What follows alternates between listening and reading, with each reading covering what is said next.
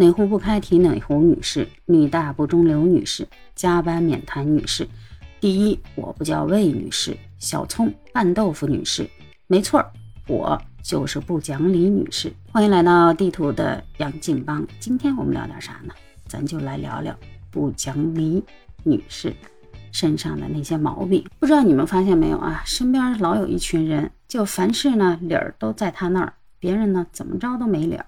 怎么回事呢？说有一个火锅店，有一天来了一帮客人，一个女的呢领着一家人来这儿来聚餐。服务员一看挺高兴，心想这来了一大单呀，又是热情招呼，又是热情接待的啊。然后这家人呢也痛快，说那我们这么多人在外边大堂肯定是坐不下的，我们就进包厢吧。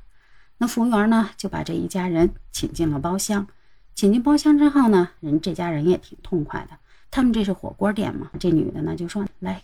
给我们点锅底吧。这火锅店呢，地图在这儿告诉大家一下啊，就类似于某补某补啊，大家经常吃的那种。人家推的就是每人一个锅底，干净又卫生，食材您自己来点。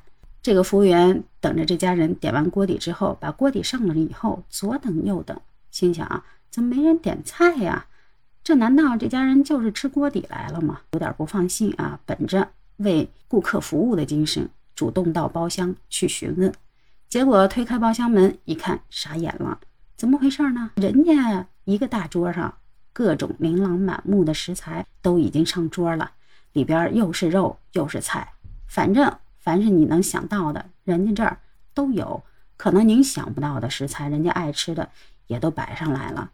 这服务员呢就很诧异，说：“我们这儿啊不能外带食材。”这不讲理女士立马就来气了，说：“谁规定的不许外带呀？”